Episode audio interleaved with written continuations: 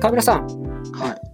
い。現代アートって鑑賞するのに専門知識が必要みたいな言い方あるじゃないですうんうん。か。で、実際にやっぱ難しいもんなって思うこともやっぱあるし、で、それを学んできた経験がお互い多分ある程度あると思うんですね。うん。このなんか学んでく上でうん、これやっといてよかったなとか、そういうなんか勉強法とか、まああるいは推薦図書とか、なんかそういうものがあったら教えてほしいなと思って。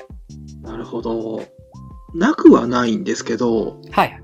いきなりそれを読んだら全部わかるみたいなことでもないと思うので、うんうんうん。何個か種類があって、まずその歴史みたいなところをたどるようなもの、うんうん。この時代にこういうものが流行ってとか、そういうものを辿っていくみたいな本もあるし、はいはい。あとまあなんか押さえておいた方がいい議論みたいなものもあるので、ああ、はあ、はあ。抑えておいた方がいい議論っていうのは、例えばどういうものを想定してるんですかまあすすごいわかりやすいところで言うと、デュシャンの話というか、いずれの話はをいはい押さえておかないと、だいぶ前提になってくる話であったりするし、うんうん。まあ、フォーマリズムの話とか、グリーンバークとかの話だったりとか、そういうトピックになってる部分っていうのを押さえておいた方が理解しやすくなる。はいはいはい。どういう風に見るかっていうのが、このタイミングで始まったとか、そういう部分でもあるので、うんうん。ただ、正直言うと、あの、わからないと思うので、そうですね。うん。うん、すぐ理解できるものではないし、読み返して、あ、今やっとわかったってことはだいぶあるので、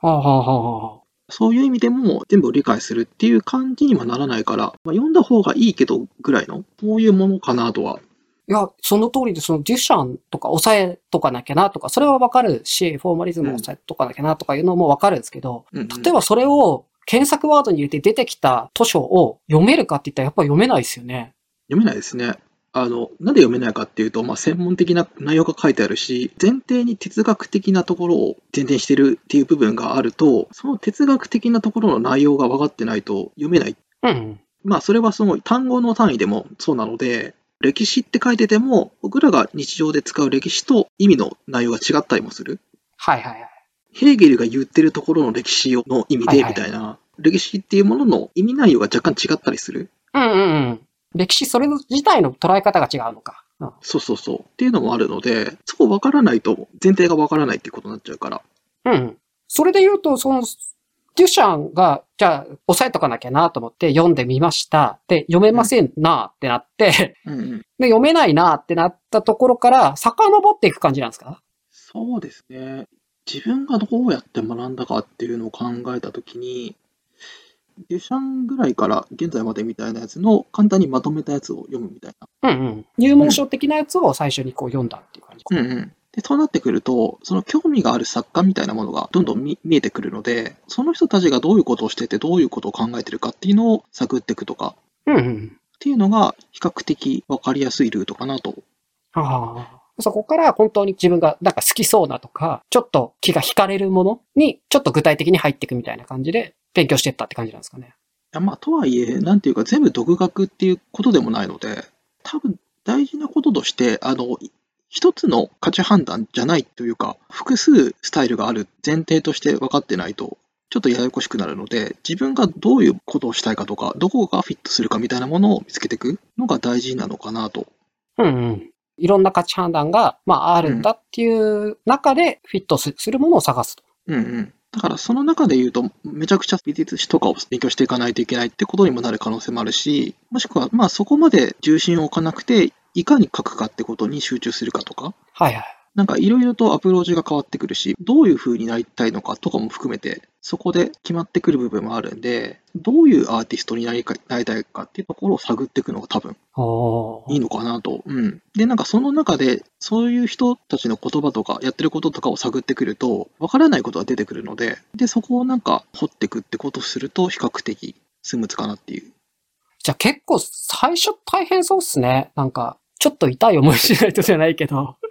ちょっとわか、わかんねえみたいな思いしないと入り口難しそうだなと思って。いや、めちゃくちゃありますよ、それ。あの、デュシャンの関連の、えー勉強会みたいなのに行った時に、はいはい。なんかみんながあの、言語ゲームっていう話をひひたすらしてて、あ、言語ゲームとはみたいな感じになったりというか、みんななんか理解してる顔してるけど、みたいな。そうそうそう。なんか前提として話しているけど、これは一体みたいな。はいはい。大変だ。うまあなんかそういう意味では、アートスクール的なところに行っちゃうのも手っ取り早いっちゃ手っ取り早くて、はいはい。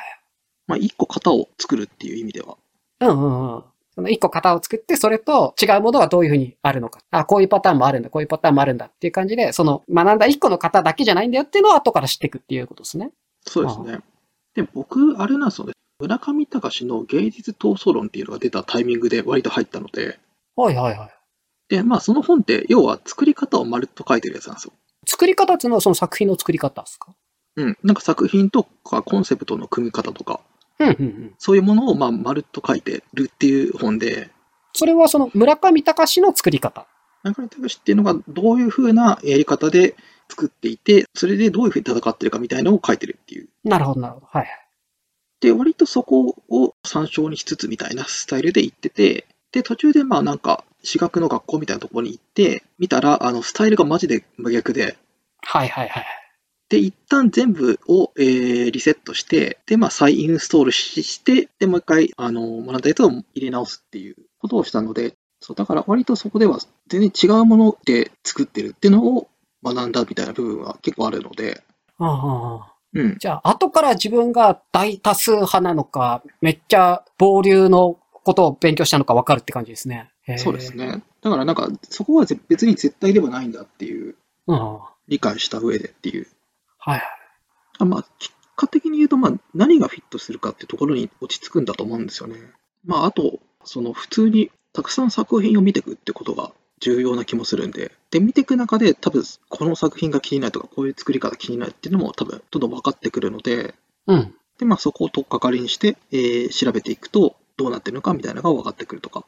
うんうん。そうすると方法としては、読書とアートスクールみたいなところと、美術館とかギャラリーとかで実際に鑑賞するっていうこと、みたいな。うんそうですね、多分それが一番手っ取り早い気がするなとは。えっと、まあ、東京とかであれば全然大丈夫ですけど、地方とかになるとだいぶ限られちゃうので、そうですね。アートスクールってどのくらいあるもんなんですかね。いや、わからないですね。なんか、それこそ、あの、どこのあたりを扱ってるのかっていうか、本当にバラバラなので、なんとも言えないというか、まあ少なくともこう選択肢はあんまりなさそうですよね。いっぱいあって、これをま学ぶためのアートスクールはこっちだみたいなのは、そんなに多くなさそうですよね。多分情報へのアクセスは大事だと思うんで、うん。美術系のニュースであったりとか、日本語のやつも海外のやつも含めて見ておくと、ある程度なんか流れが分かったりするので、でもっと言うと、まあ、海外のやつ分かった方が多分全然そっちの方が主流だったりもするから、うんうん。うん、で、今は全然その翻訳のやつがあるから、まあ DPL とかね、ああいうので簡単に翻訳できるから。うん、どういうことが起こってるかを抑えていくと、実は全然東京よりも知ってる感じになったりもするっていう。はいはいはいはい。まあどうやってもね、一時情報は英語ですからね、多くは。興味があることにどんどんアクセスしていくっていうことと、あとまあ、本はやめれば読めた方が多分いいっていう。うんうん。基礎的なところをじゃあ学びましょうっていうよりかは、その、興味があありそうなところとかからうんうん入ってって、そこから、あ、この単語わかんねえなとか、言ってることちょっとわかんないなみたいなのが絶対出てくるから、うん。いや、そこはやっぱ読めないんだけど、じゃあそれについて今度調べてみようみたいな、紐付けをやっていくと、まあ学べるよって感じになるんですかね。そうですね。本とかもそうなんですけど、最初の段階って、まあ、ある程度内容はわかるけど、それが妥当かどうかってわからないじゃないですか。はいはいはいはい。そう、言ってることはわかるけど、それが正しいかどうかの判断まではわからない。うん。他の情報とか比較するものが増えてくると、自分でも判断できるようになるけど、それまでの間にはそこそこ鍛錬というかが必要なのでっていう、はいはいはい。なんとなくどういう話をしてるのかっていうのが、を知ってるだけでもだいぶ違うと思うんで、うん。いいのかなと。うん。と言いつつ僕はあれですね、現代美術のフィールドしかマジで読んでないので、はいはいはい。あの、近代マジ知らねえっていう。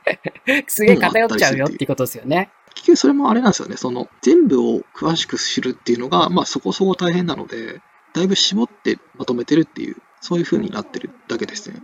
あの、僕も、一個、あの、おすすめできない方法があって、 おすすめできないっていうのは、あの、効果はあったんだけど、あんまり個人でできないよっていうことなんですけど、僕、あの、大学生の時に、教育学部にいたんですよ。うんうん。で、教育学部で、ゼミが絵画ゼミで、そこでやってもらったことが、個人的には良かったなと思って。で、それは何やったかっていうと、うん近代からの美術の様式、うんまあ、例えばキュビズムとかあるじゃないですか。うん。そのキュビズムを真似て自画像を描くとかやるんですよ。ああ、なるほど。で、それを当然キュビズムだけじゃなくて、そこから現代に近づいていく形で、順々に、そのスタイルごとうん。うん、で、その自分の絵を描く。で、スタイルはその、それを真似るっていうのを順々にやっていく。例えば、まあ、抽象表現主義とか言われて、トリッピングやり出すやつがいるとか、うん。あの、課題としてね、そういうのやり出すやつがいるみたいなことをやってったんですよ。うん。 1年とか1年半くらいやったのかな。うん。うん。で、それはすごい、個人的には本当良かったなと思ってて、で、うん。模写じゃなくて、その分類をトレースしなきゃいけないから、うん。うん。うん。たくさん見ないと、 その共通理念がわかんないじゃないですか。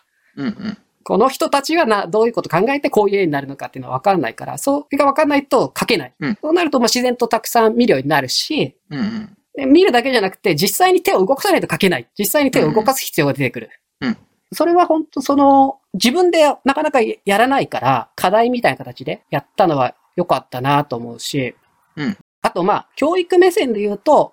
それだと点数つけやすいから良かったなと思いましたね。ああ、なるほど。どのくらいその分類をトレースできてるかっていう尺度で測ればいいじゃないですか。うん。うん。だから、よく言う、その、いい絵とは何かみたいなことではなくて、うん。うん。どのくらい理解してるかで点数つけられるから、教育目線で見ても良かったなと思って、そこでこう、ひん曲がったりなんかする必要がなかった。うんうん。そのやり方めちゃくちゃいいですね。なんか、しかも単発じゃなくて、その連続性の中でやってるって話だから、ここからここに移動するっていうか、変化の部分もなんか認識できるというか、うん。ここのに対して、いや、もうちょっとこれがいけるんじゃねえかっていう話で、このスタイルが出てくるみたいな、その流れを沿ってやりつつ、自分自身が体験するっていうところ、まあ、考えながらっていう形になるから、より実感的になるうん。で、まあ、その流れ自体をやるっていう意味では、ペティト自体を体感感覚的にやるっていう。はいはい。で、まあ、そうなってくると、どういうふうにそれが出てきたかとかもわかるし、その流れとかっていうものも理解する。